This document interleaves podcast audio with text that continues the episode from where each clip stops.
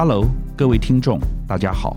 节目开始之前，要先来跟大家分享一个资讯：您是智慧制造、智慧生活、运动经济及区块链等发展方向的新创公司吗？您正在寻找创业资源吗？由新北市政府成立的新创加速器——新北创立方第十四期正热烈招募中。新北创立方。除了提供舒适的办公空间，更位于交通便捷的捷运台北桥站三楼。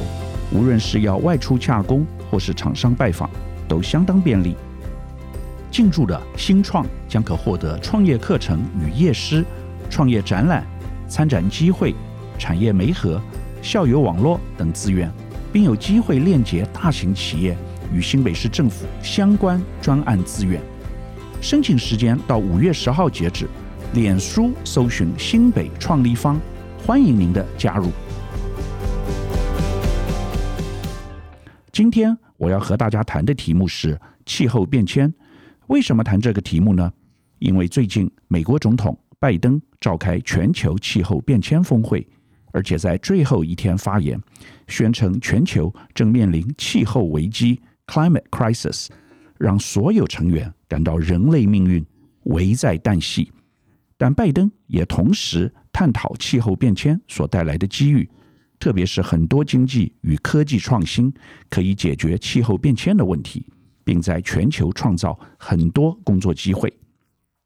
台湾一般人对这个题目可能没有什么感觉，因为政府不太重视气候变迁。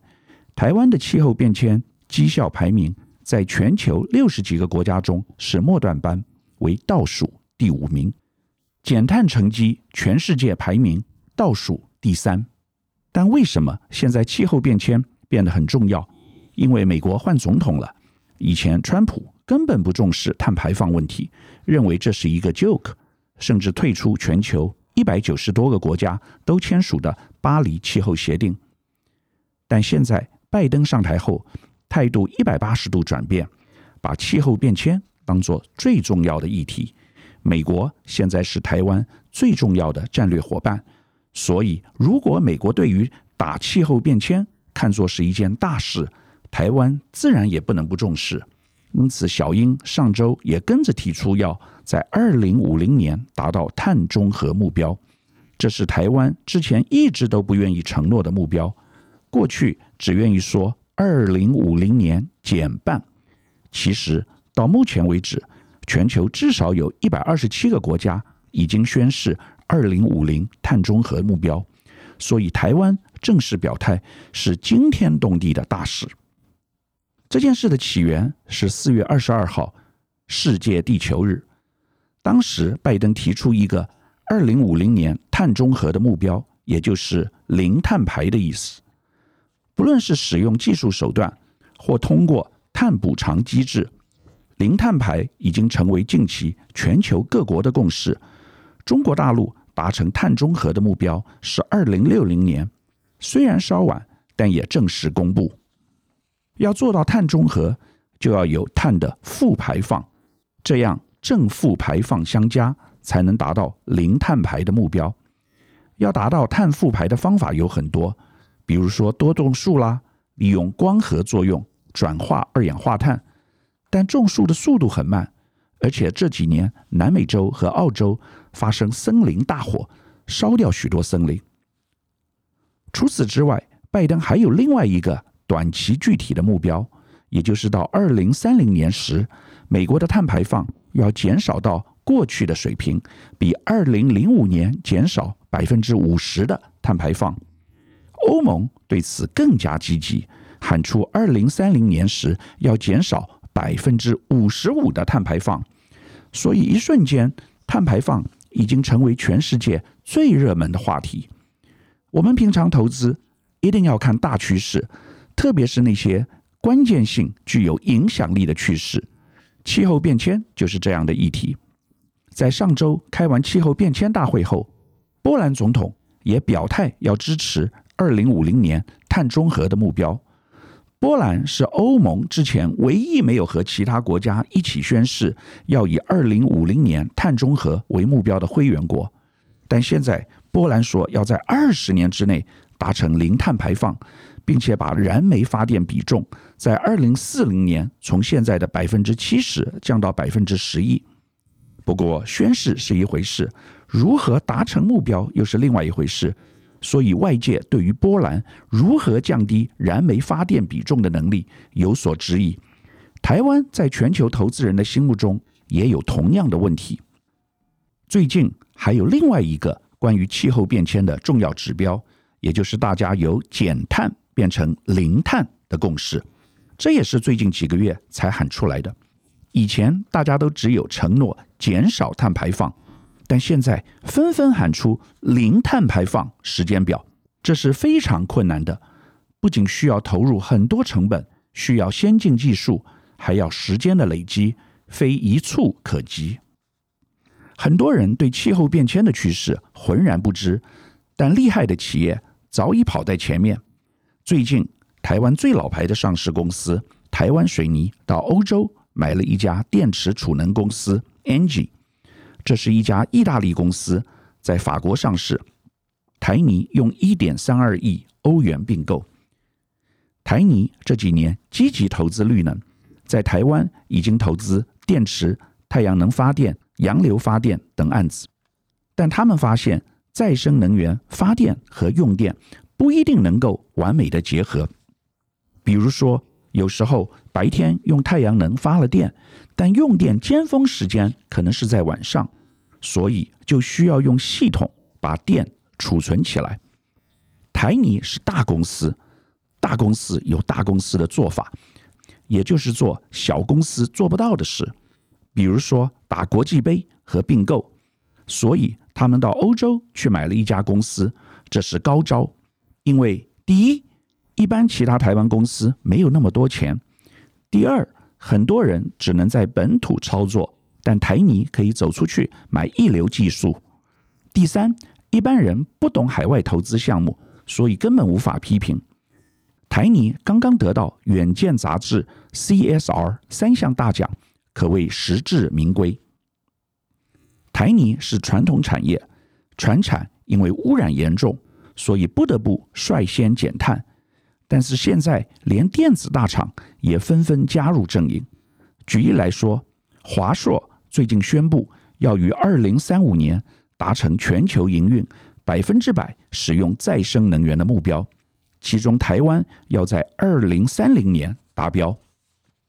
像华硕这种电子大厂，因为有很多供应商，所以需要大家配合，减碳的挑战很高，但也很有扩散效果。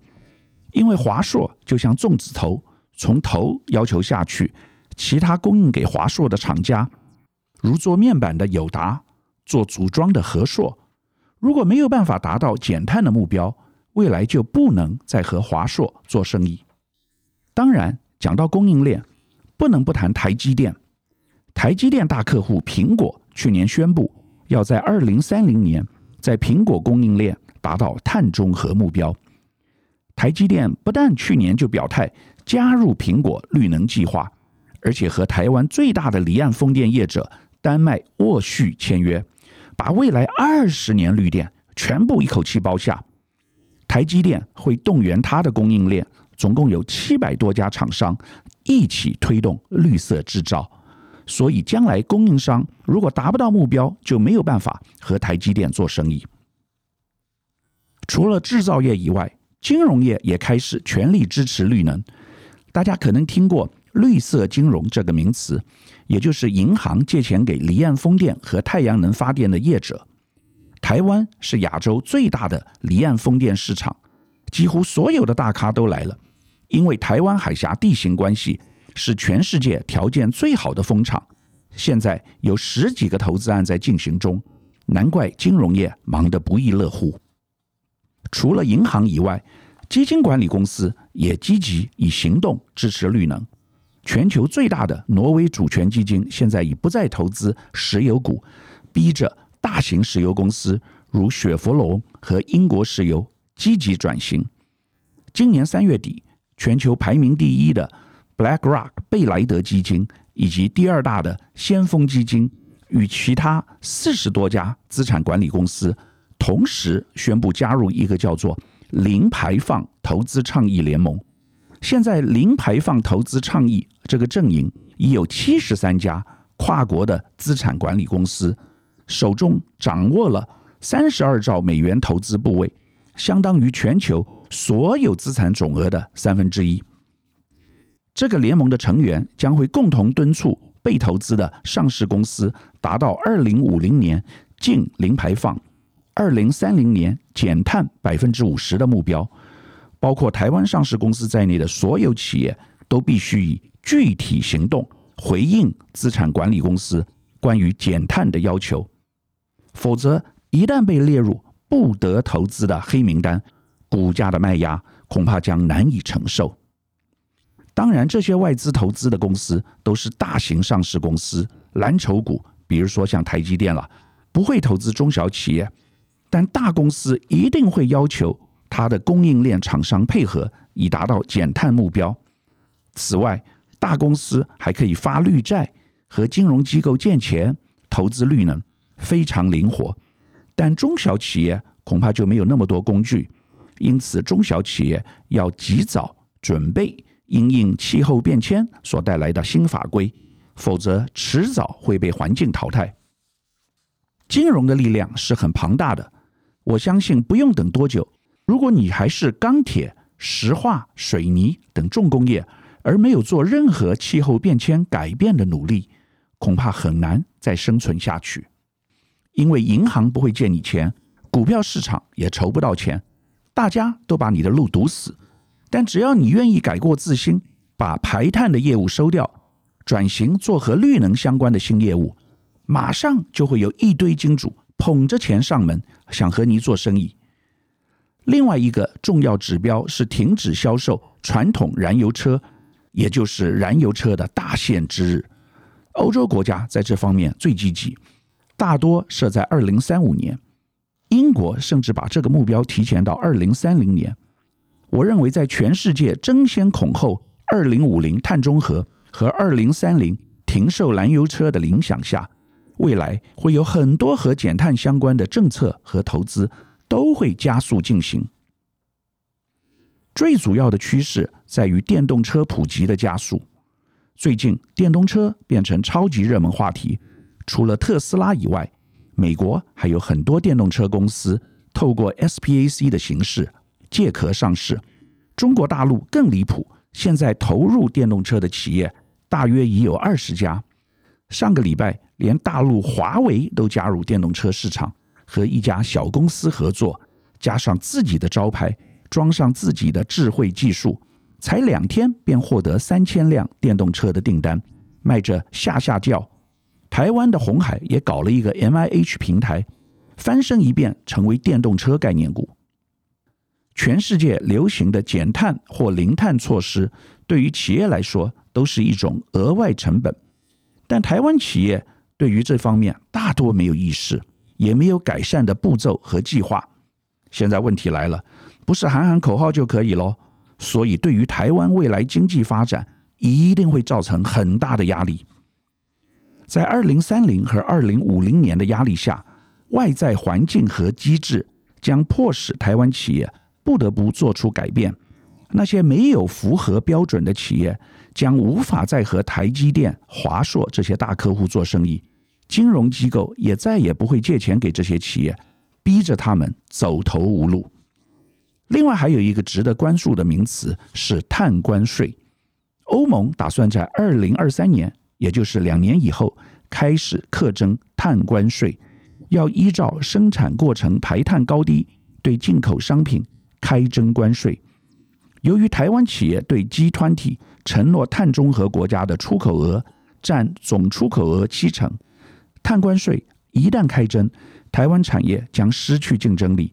若没有及早应应，将从供应链消失。碳关税是除了供应链限制和金融限制以外，另外一个解决气候危机的重要手段，也可以说是一个杀手锏。台湾企业假如没有办法符合条件，国际品牌企业一定会改找绿色代工或供应商。进而造成产业重新洗牌。那你说台湾该怎么办呢？我认为没有选择，只能放慢工业发展的脚步，不要造那么多新厂，积极配合减碳条件，或者干脆退出制造，转型改做低碳的行业。台湾去年很多资金撤出中国大陆，跑回台湾来投资，金额高达一兆台币，大部分是做制造。政府当然很高兴喽，因为这可以刺激经济成长。台湾第一季 GDP 成长率有八点一六趴。这是多么亮丽的数字，但在背后应该有很大比重是以排碳作为代价。中国大陆过去被人家称为世界工厂，现在亚洲新的世界工厂是越南。台湾坦白说很难成为世界工厂，连作为高阶制造中心都有问题，因为我们基础设施不行，缺水、缺电。最近台湾还上了《纽约时报》头版。说台湾半导体和农民争地，台湾为什么会缺水呢？主要就是不下雨，主因是气候异常，因此台湾已成为气候变迁的受害者。另外，台湾缺电的问题非常严重，政府现在努力打造非核家园，由于再生能源发展的进度很慢，落后进度，因此火力发电的比例高达百分之八十。但这会让台湾变成高碳家园，算是非核家园的后遗症。根据现状来看，台湾未来缺电几率是很高的，也无法达成再生能源目标。短期又没有解决的方法，除非继续使用核电。但小英已明白表示这不可能。另外，必须一下子产出很多再生能源，但这也不切实际。因此，不论是二零三零年，排碳减半或二零五零年零碳排，要实现恐怕都很难，大家要做好心理准备。台湾人以前喜欢讲黑手，因为我们很多人是做制造出身。全世界由于有台湾的制造，才能够有美好的生活与未来。但台湾如果不能把气候变迁当做一回事，将来恐怕会被全世界惩罚，到时候连制造业也做不下去。我们帮别人成就了美好的家园，自己的家园却搞得一团乱，值得吗？以上是本周我为您分享的趋势，感谢您收听奇缘野语。如果喜欢我的分享，希望大家能够订阅、下载，以后直接收听我们的节目。另外，如果您想要留言或与我分享您的心得，或是想要听什么新闻分析，欢迎到我们脸书。智门 Smart Gay 留言，或者是私讯给我，欢迎大家推荐给您的亲朋好友们，邀请大家一起收听。那我们下集再见喽，拜拜。